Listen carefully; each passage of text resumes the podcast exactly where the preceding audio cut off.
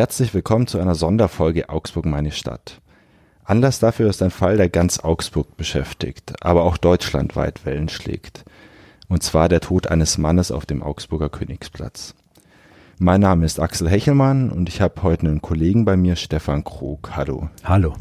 Schön, dass du da bist und mit mir über diesen Fall sprichst, der ein ganz besonderer ist, wirklich. Ähm, bevor wir darüber sprechen, was diesen Fall so besonders macht und wie du ihn als Reporter begleitet hast, würde ich dich erstmal bitten, zu schildern, was denn am Abend des 6. Dezember auf dem Königsplatz passiert ist.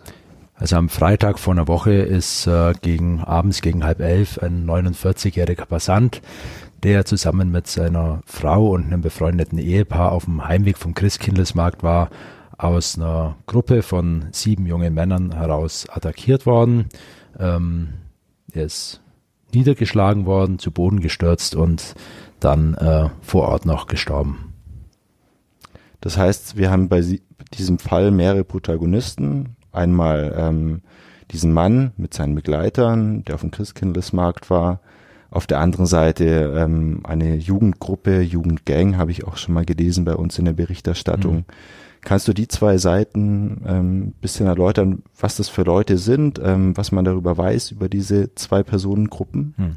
Also ähm, der 49-Jährige ist äh, vom Beruf äh, Berufsfeuerwehrmann gewesen. Das ist, was wir wissen. Ansonsten ähm, ähm, und Mitglied der Freiwilligen Feuerwehr in Neuses. Ansonsten ähm, das ist das, was wir vom, vom Opfer wissen. Ähm, Kollegen äh, beschreiben ihn oder als, äh, als äh, ähm, super sozusagen.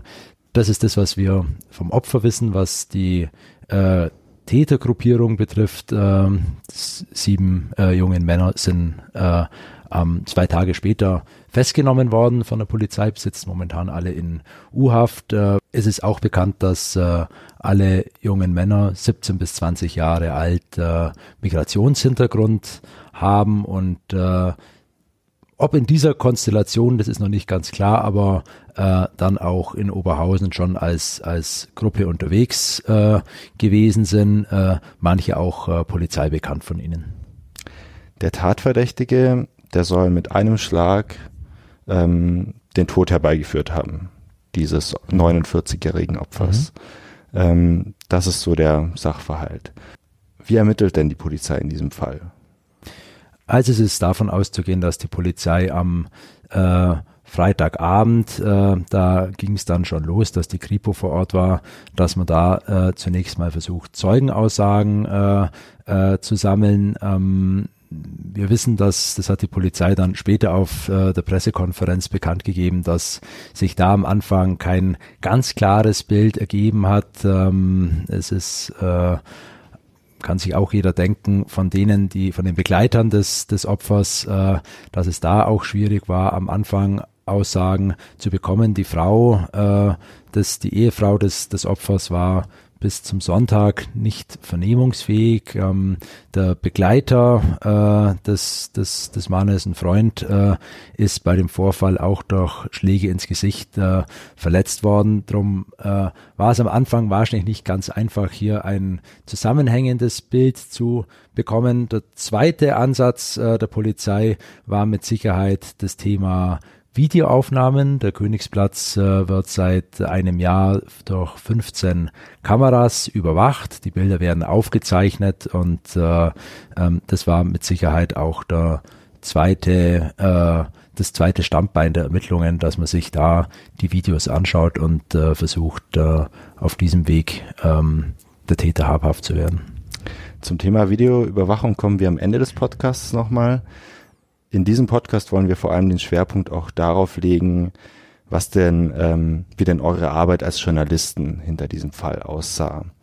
Ähm, wir haben nämlich viele Fragen bekommen, wie wir arbeiten. Wir wurden zum Beispiel gefragt, warum wir Nationalitäten nennen, warum wir das Video, das uns vorliegt von der Tat oder das mutmaßliche Tatvideo nicht zeigen und so weiter. Bevor wir diese Fragen klären und äh, du uns eine Antwort darauf lieferst, würde ich dich bitten, ein bisschen Einblick in deinen Job überhaupt zu geben, dass man da ein bisschen Verständnis dafür bekommt. Ähm, lass uns doch anfangen damit, dass du vielleicht erzählst, wie hast du denn von der Tat überhaupt erfahren? Ähm, wann hat dich die erste Nachricht dieser Tat ereilt? Also ich war an dem Wochenende diensthabender Redakteur in der Lokalredaktion. Wir sind am Wochenende immer in äh, kleiner Besetzung zugange und erfahren habe ich dann am Samstagmorgen davon. Ein äh, freier Fotograf hatte in der Nacht auf äh, Samstag schon mitbekommen, dass da was äh, passiert ist am Königsplatz. Äh, äh, war schon die Rede davon, dass äh, ein Mann im Zuge einer körperlichen Auseinandersetzung äh, getötet wurde. Und ähm, wir haben uns das dann zunächst mal von der Polizei bestätigen lassen, die Meldung dann auch äh, online äh, gestellt und dann nach und nach versucht, äh, mehr rauszufinden. Die Informationen von der Polizei, die kamen so äh, nach und nach, was prinzipiell auch nicht ungewöhnlich ist, weil sich äh, die Polizei da erstmal selber das Bild davon, davon machen muss und sich natürlich auch überlegen muss, was ist als gesichert zu sehen äh, und was äh, will die Polizei rausgeben, äh, um sich ihre eigenen Ermittlungen nicht äh, zu erschweren. Ähm, das hält uns natürlich nicht davon ab, äh, dann äh, darüber hinaus zu versuchen, Informationen zu, zu gewinnen und zu veröffentlichen. Der Tatverlauf als solcher war dann am Samstagmittag irgendwann mal klar, aber was auffällig war, ist, dass zur Täterbeschreibung zunächst mal äh, völliges ähm, Schweigen herrschte. Wir haben dann versucht, an der Stelle ein bisschen äh, mehr herauszufinden, weil wir natürlich auch nicht reines äh, Veröffentlichungs Veröffentlichungsorgan der, der Ermittlungsbehörden sind, aber das mit dem Rausfinden ist speziell am Wochenende halt auch nicht immer ganz so einfach. Und im Fall vom Königsplatz kam auch noch hinzu, wenn man jetzt guckt, wenn, wenn wir irgendwie von einem großen Unfall oder von einer, von einer Straftat ähm, erfahren, dann geht man halt raus und versucht, sofern das möglich ist, in einem angemessenen Rahmen da halt mit Zeugen zu sprechen oder mit, mit Menschen, die aus dem Umfeld von Beteiligten kommen, um einfach noch ein bisschen Hintergrund äh, rauszufinden. Bei dem Vorfall am Kö mitten in der Nacht, von dem wir dann irgendwie zehn Stunden später mal äh, Kenntnis äh, erlangt haben, ist es halt äh, schwieriger. Da gibt es eigentlich keinen Ansatz, mit Leuten zu sprechen. Die Spur war kalt eigentlich und drum ähm, muss man halt äh, mal ein Stück weit abwarten und halt mal äh, auch gucken, was, was kann man sonst noch rausfinden.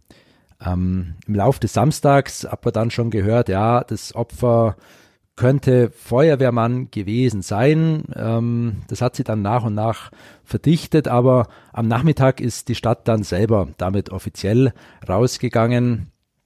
Am Sonntag ähnliches Spiel. Ähm, da hat sich noch bevor die Polizei die Nachricht von der Festnahme veröffentlicht hat, äh, schon so rauskristallisiert, ja, könnte sich bei den Verdächtigen um eine Gang oder, oder Gruppe junger Männer aus, aus dem Bereich Oberhausen handeln. Und ähm, am frühen Nachmittag hieß es dann auch, äh, ja, Polizeieinsatz in Oberhausen gibt's. Ähm, aus heutiger Sicht wissen wir, ja, das war wohl die Festnahme des, des Hauptverdächtigen. Und jetzt im Nachhinein kann man natürlich sagen, ja, all diese Botschaften hätte man auch exklusiv als erste bundesweit veröffentlichen können, aber ich habe es nicht getan, weil ich mir nicht sicher war. Ja. Wir benutzen auch nicht offizielle Quellen, aber das muss verlässlich sein. Die Informationen müssen, müssen belastbar sein und man muss selber für sich auch als Journalist sagen, ich habe da ein gutes Bauchgefühl dabei. Und ähm, das war da noch nicht der Fall. Man muss sich mal überlegen, bei dieser Festnahme hätte ja auch sein können, ja, das ist äh, ähm, irgendein Graffiti-Sprayer, den die Polizei sich äh, da, da holt. Und wenn wir das dann fälschlicherweise in einen Zusammenhang mit dieser äh, Attacke am Königsplatz bringen, dann hat der Betreffende erstmal ein Problem mit seinen Nachbarn. Ähm, das ist diese Abwägung, die wir immer treffen müssen, das ist in Zeiten des Internets sicher nicht einfacher geworden. Das Internet ermöglicht Informationen in Echtzeit zu übermitteln, aber das Zusammentragen, das Verifizieren und Aufbereiten von Informationen, das, das dauert halt. Aber das ist das, was Journalismus ausmacht. Ähm, wir sind Arbeiten unter Zeitdruck gewohnt, aber zaubern können wir halt auch nicht. Wir müssen schnell sein, wir müssen wahrhaftig sein und wir versuchen das jeden Tag, aber manchmal schließt sich das halt ein Stück weit gegenseitig aus und dann muss die Wahrhaftigkeit und Verlässlichkeit den, den Vorrang haben. So schnell wie möglich, aber immer wahrhaftig. Mhm. Gute Worte. Schön, dass du es mal auch ähm, wirklich an die größere Hörerschaft hier ausbreiten mhm. konntest, an äh, überwiegend junge Hörer, die wir im Podcast haben. Ähm, jetzt hast du schon ein bisschen über die Arbeit gesprochen, dass manches auch einfach Zeit braucht, um es zu verifizieren, bevor man damit rausgehen kann, ähm, dass ihr nicht direkt am Tatort sein konntet im nahen Zeitrahmen oder engen Zeitrahmen der Tat. Ähm, wie seid ihr denn dann vorgegangen? Habt ihr dann rumtelefoniert? Wen habt ihr angerufen? Ähm, wie lief das denn konkret in der Redaktion ab? Ich weiß, du wirst da nicht zu viel verraten, weil du natürlich auch viele geheime Quellen hast oder ähm, ähm, genau. Aber vielleicht kannst du ein bisschen Überblick geben, was man denn als Journalist in diesen Fällen macht, wenn man jetzt diese Polizeimeldung zehn Stunden später auf dem Tisch hat. Wie gingt ihr dann vor im Team?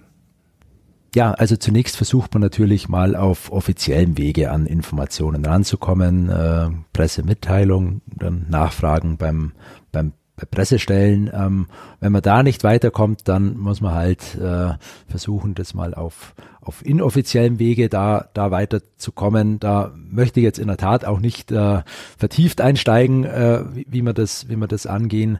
Ähm, dann guckt man natürlich auch mal nichtsdestotrotz, auch wenn schon klar ist, das bringt wahrscheinlich nichts mehr äh, an den an den Tatort, äh, ob es da irgendeine Möglichkeit gibt. Taxifahrer stehen nachts ja ja auch dort. Im Nachhinein wissen wir auch, ein Taxifahrer ist ist Zeuge geworden. Das äh, hat jetzt an dem Wochenende äh, mal mal nicht weitergeführt, äh, da mit den mit den Taxifahrern vor Ort zu sprechen, aber ähm, da versucht man einfach äh, äh, alle Möglichkeiten zu nutzen, um, um an mehr Informationen ranzukommen. Mhm. Was die Zusammenarbeit betrifft, äh, ja, das ist in der Tat äh, ein, ein Zusammenwirken der, der, der ganzen Redaktion oder der Mannschaft, die am Wochenende da ist. Äh, natürlich in erster Linie sind mal diejenigen, die vor Ort sind, die die Informationen äh, zusammen tragen äh, und, und aufschreiben, aber ähm, es geht auch nicht ohne äh, die, die Kollegen aus der Fotoredaktion, ohne die Kollegen aus der, der Online-Redaktion, ohne die Kollegen, die dann am Sonntag, wenn es ans Zeitung machen äh, geht, äh, koordinierend tätig sind. Das ist am Ende des Tages ein Gemeinschaftswerk. Mhm. Dazu vielleicht kurz ein Wort. Ähm, ich bin ja Digitalredakteur, Online-Redakteur. Ähm, ich war selbst an dem Tag nicht vor Ort, im Urlaub, ehrlich gesagt. Und, muss auch mal äh, sein. Muss auch mal sein.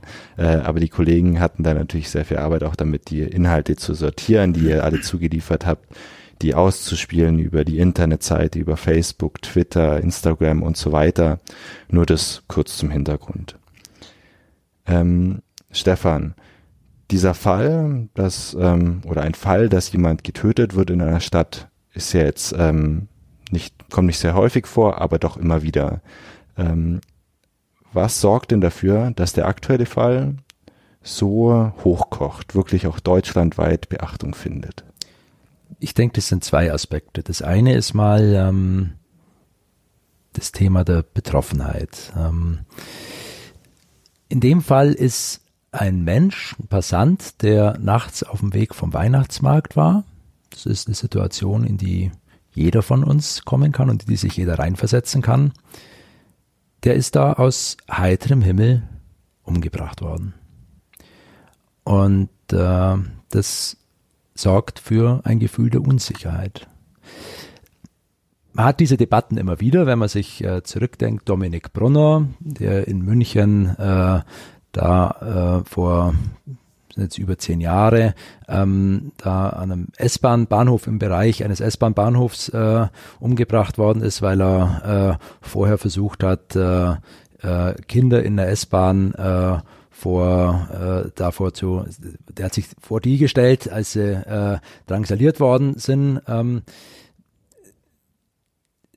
man beobachtet, dass diese Debatte wie sicher ist es, wie unsicher ist es in der Öffentlichkeit, dass die an solchen äh, äh, dass da solche Fälle wie ein Kristallisationspunkt sind, dass solche Debatten aufkommen. Hinzu kommt auch noch, ähm, man hat seit einigen Jahren ja schon so ein gewisses Klima der gefühlten Unsicherheit äh, in Teilen der Bevölkerung, ähm, wo ganz unterschiedliche Faktoren zusammenspielen. Ähm, ähm, würde jetzt auch zu weit führen, das äh, psychologisch zu erklären. Da spielt das Thema Flüchtlinge eine Rolle. Da spielen aber auch ganz andere Dinge wie Globalisierung, äh, Frage wie, wie, wie, wie wirtschaftliche Lage äh, eine, eine Rolle. Aber ähm, ich denke, dieses Thema der, der Sicherheit oder der Unsicherheit war einer der Gründe dafür. Der andere Grund ähm, ist äh, sicher darin zu suchen, ja, äh, waren die, dass, dass, die, dass die Verdächtigen äh, junge Männer mit, mit Migrationshintergrund waren. Man hat schon festgestellt am Samstag, äh, dass da in den sozialen Netzwerken das Thema auch dadurch verursacht, dass äh, eben keine Täterbeschreibung vorlag, dass da ganz viel gemutmaßt wurde oder behauptet wurde, so muss man es eigentlich sagen, äh, ohne dass es da schon konkrete Hinweise wäre, ja, das waren, das waren sicher Flüchtlinge. Ähm, äh, danke Merkel, äh, dieser Ausspruch war auch in ein paar Posts zu lesen.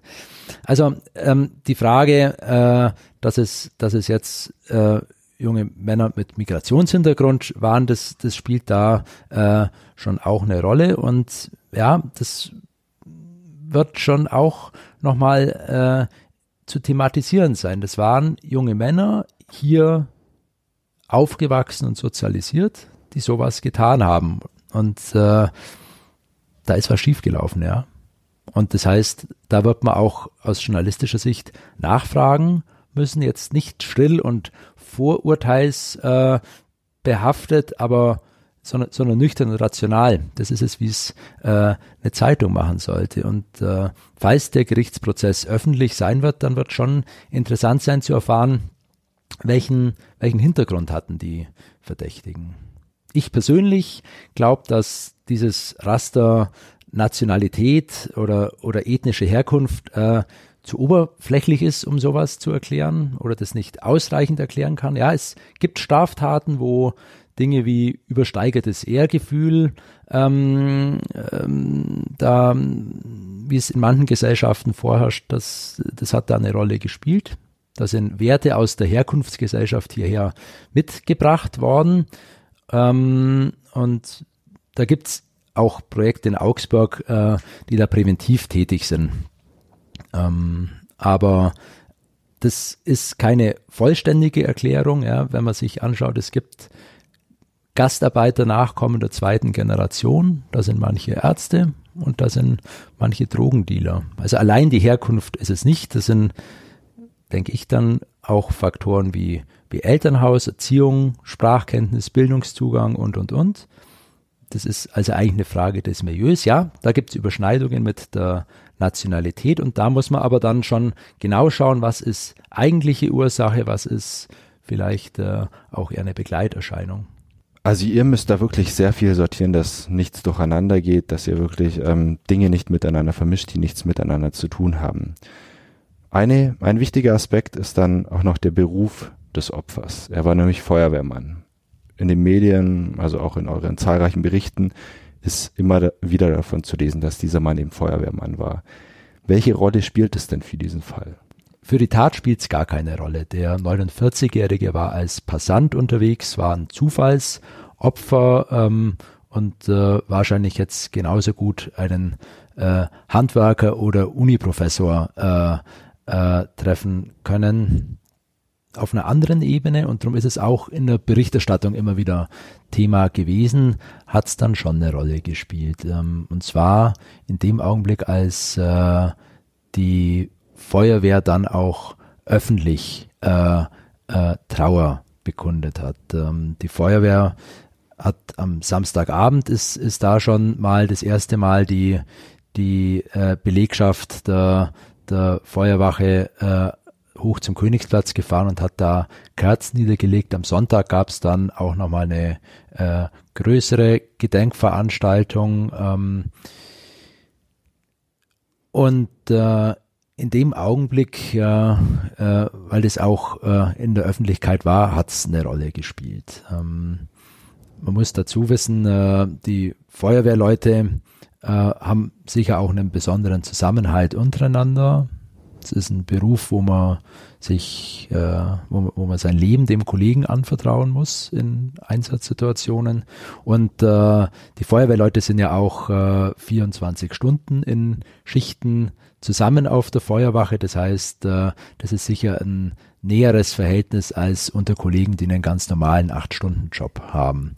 So erklärt sich dann wahrscheinlich auch diese, diese, diese besondere Verbundenheit und dass die Feuerwehrleute öffentlich äh, getrauert haben. Mhm. Dann schauen wir doch jetzt mal ähm, noch näher auf deine journalistische Arbeit. Uns haben viele Fragen auch in der Online-Redaktion erreicht, warum wir berichten, wie wir berichten. Da geht es zum ersten um die Frage, warum und wann nennen wir überhaupt Nationalitäten des Täters oder des mutmaßlichen Täters? Die Frage der Nationalitätennennung, das ist äh, eine Einzelfallentscheidung, muss man sagen. Äh, man muss schon irgendwo sehen, und es muss irgendwo erkennbar sein, dass, äh, dass die, die Tat und äh, die, die Nationalität oder der Hintergrund, in dem Fall äh, geht es ja auch um, um, um deutsche Staatsbürger mit Migrationshintergrund, zum Teil zumindest, ähm, dass, äh, dass, es, dass, dass, dass da ein Zusammenhang äh, in irgendeiner Form da ist. Wenn jetzt hier aus einer siebenköpfigen Gruppe heraus äh, so ein Übergriff stattfindet, alle irgendwie äh, einen ähnlichen Hintergrund haben, dann ist es eine Gemeinsamkeit, die man äh, über die öffentlich auch unterrichtet werden sollte. Ja. Mhm. Nur um das zu ergänzen, ähm, wir halten uns da auch sehr an den Pressekodex ähm, des Deutschen Presserats. Ähm, ich darf das mal kurz zitieren, das ist die Richtlinie 12.1, jetzt wird sehr bürokratisch, aber für viele Hörer sicher interessant, wie wir entscheiden. Und zwar heißt es da, in der Berichterstattung über Straftaten ist darauf zu achten, dass die Erwähnung der Zugehörigkeit der Verdächtigen oder der Täter zu ethnischen, religiösen oder anderen Minderheiten nicht zu einer diskriminierenden Verallgemeinerung individuellen Fehlverhaltens führt.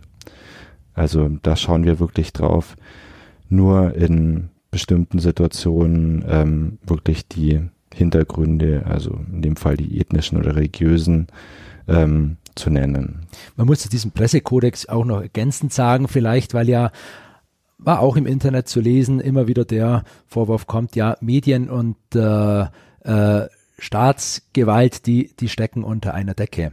Der Pressekodex ist äh, eine Verhaltensmaßgabe, äh, äh, die sich die Medien, ohne dass irgendwer staatlicherseits mitspricht, die sich die Medien selbst geben, weil sie sich selbst überlegen, welche Richtlinien wollen wir bei der Berichterstattung äh, einhalten. Da geht's auch, äh, da ist das Thema Nationalitätennennung nur eines von vielen. Da geht's auch um andere Dinge wie, wie Verdachtsberichterstattung, aber das vielleicht nur mal auch als ergänzende Information. Mhm, wichtiger Punkt auch. Ähm, nächste Frage, die uns oft erreicht von Lesern. Warum zeigen wir das Video? Der Tat oder das mutmaßlich die Tat zeigt, nicht. Man muss sich vor Augen führen, dieses Video zeigt die Sekunden, in denen ein Mensch umgebracht wird, zu Tode kommt. Wir haben uns, äh, wir haben das kurz diskutiert. Betonung auf kurz. Die Diskussion war äh, nach einer halben Minute vorbei, weil wir alle äh, darin übereingekommen sind, dass man dieses Video aus Gründen der Pietät, aus Gründen der Rücksichtnahme gegenüber den Angehörigen nicht zeigen sollte.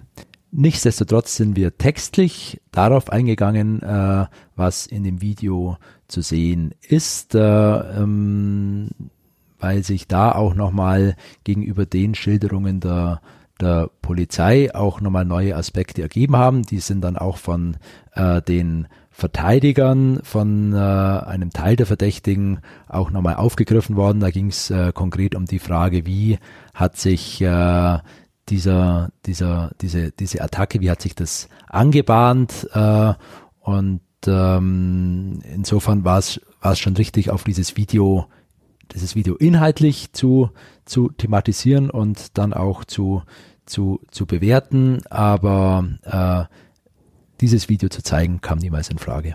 Mhm, ja. Haben wir in der Digitalredaktion genauso gesehen. Ähm, dann noch eine Frage, die uns oft erreicht. Warum berichten wir so groß, so vielfältig ähm, und nicht nur qualitativ, sondern auch in der Quantität ähm, so stark? Ähm, der Vorwurf oder die Frage äh, bezieht sich vor allem darauf, dass man der Opferfamilie doch auch ein bisschen Ruhe gewähren müsste, dass man die nicht die ganze Zeit mit Berichterstattung quasi belästigt. Ähm, was sagst du dazu? Man muss sehen, dass in den Tagen nach der Tat die Berichterstattung sich ja, was die einzelnen Aspekte betrifft hat, äh, schon stark ausdifferenziert hat. Ja, da gab es weiterhin die Berichte, die sich mit der, der Tat, die sich mit den Hintergründen äh, äh, befasst haben, aber äh, da gab es dann auch äh, noch ähm, Aspekte, die für die die Tat der Anlass war, äh, darüber zu berichten, aber die sich da schon, schon stark abgelöst haben davon. Das Thema Sicherheit im öffentlichen Raum, das Thema Polizeipräsenz, auch das Thema Jugend-Ausländerkriminalität. Ähm, da war die Tat der, der Anlass, aber diese Berichte waren eigentlich keine Berichte mehr über die Tat als solche. Mhm. Ich denke, dass auch in den nächsten Tagen die, die äh, Frequenz und die, der Umfang der Berichterstattung zu diesem Thema dann, dann abnehmen wird. Mhm. Okay, also einfach viele Berichte, weil das Thema sehr vielschichtig ist, sehr viele Seiten hat, sehr viele offene Fragen noch hat. Dann lass uns doch mal ein bisschen abseits der journalistischen Arbeit ähm, auf den Königsplatz schauen. Ähm, der Königsplatz liegt mitten in der Augsburger Innenstadt, ähm, ist relativ belebt und ähm, nach der Tat stellt sich natürlich die Frage, wie sicher ist dieser Platz überhaupt? ja, wie sicher ist der Königsplatz?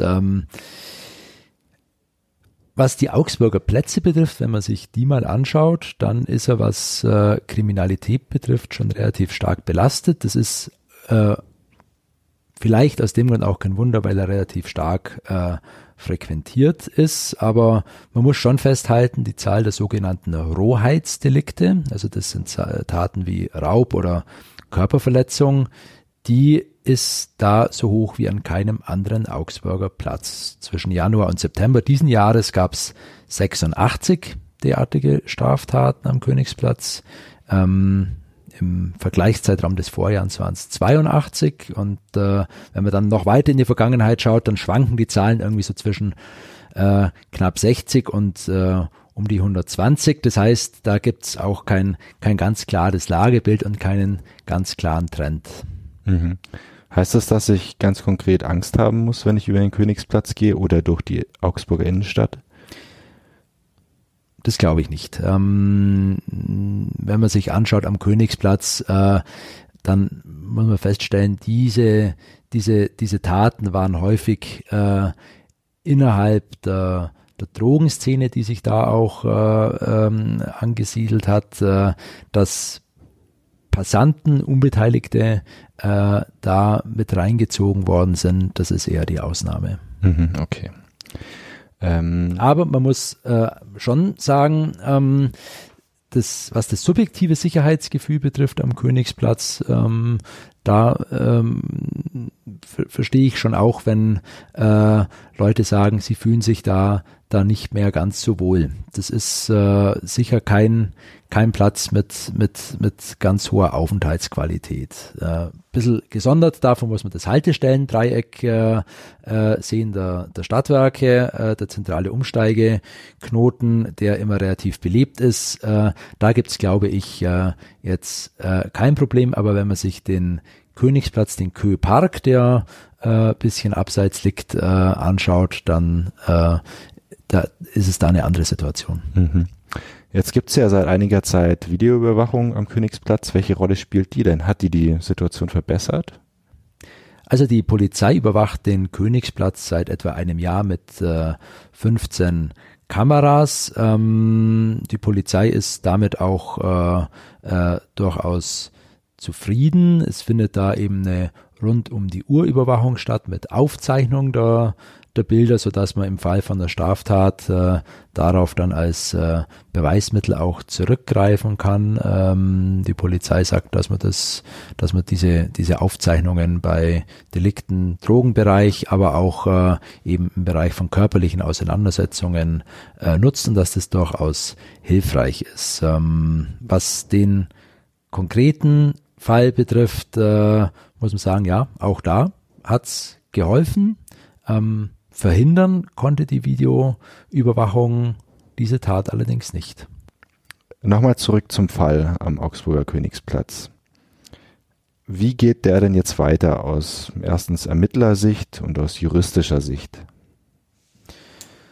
Also Polizei und Staatsanwaltschaft werden, werden weiter ermitteln äh, und irgendwann wird da eine Anklage äh, stehen, die in dem Gerichtsverfahren vor der Jugendkammer am Landgericht äh, münden wird. Ähm, momentan lautet der Tatvorwurf äh, äh, gegen den 17-jährigen mutmaßlichen Haupttäter auf Totschlag und äh, gegen die äh, gegen den Rest der, der Gruppe auf äh, Beihilfe dazu und auf Körperverletzung, weil eben der Freund des, des äh, 59-Jährigen auch geschlagen wurde.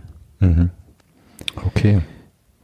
Stefan, ähm, vielen Dank für die Einschätzung. Wir werden weiterhin beobachten, was ihr vor allem in der Stadtredaktion ähm, zu diesem Fall zusammentragt, herausfindet. Ähm, an die Hörer draußen, wenn ihr noch Fragen habt, dann schickt uns eine Mail an podcast.augsburger-allgemeine.de. Vielen Dank für die Einblicke, Stefan. Gerne. Liebe Hörer, vielen Dank fürs Zuhören und bis zum nächsten Mal.